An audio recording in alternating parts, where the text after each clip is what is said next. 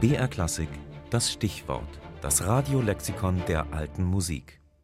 Lauda, die Genre des nicht-liturgischen geistlichen Gesangs im Italien des späten Mittelalters und der Renaissance mit Ausläufern in die Gegenwart.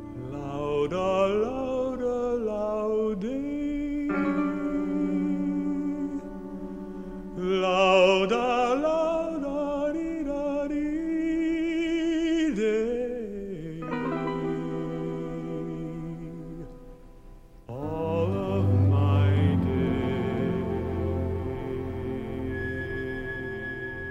Ein schlichter Lobpreis Gottes im populären Tonfall eines Broadway-Songs.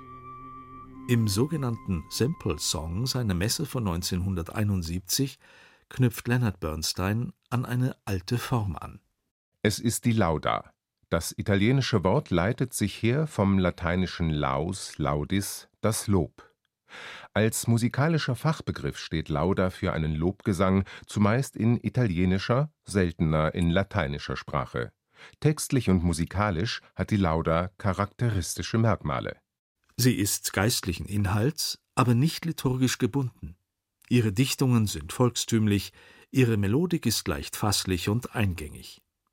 So weist die folgende Melodie weniger auf den gregorianischen Choral zurück, als auf das moderne Dur voraus.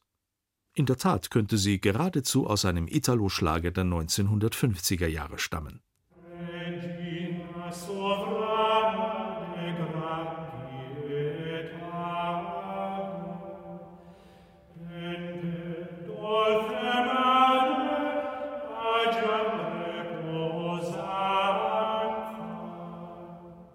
Regina Sovrana, erhabene Königin, eine einstimmige Lauda eines unbekannten Komponisten des 13. Jahrhunderts.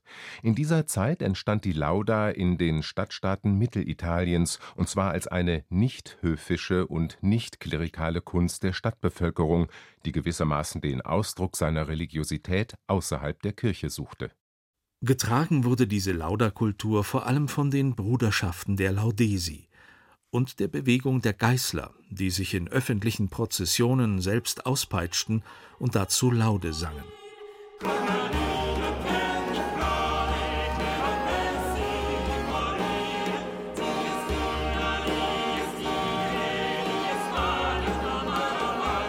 In ihren Anfängen ist die Lauda einstimmig. Im 15. und 16. Jahrhundert wird die Drei- und Vierstimmigkeit zur Regel.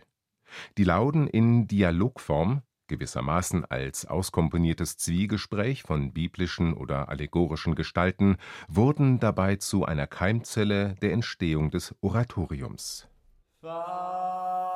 Faticos alla via, il corpo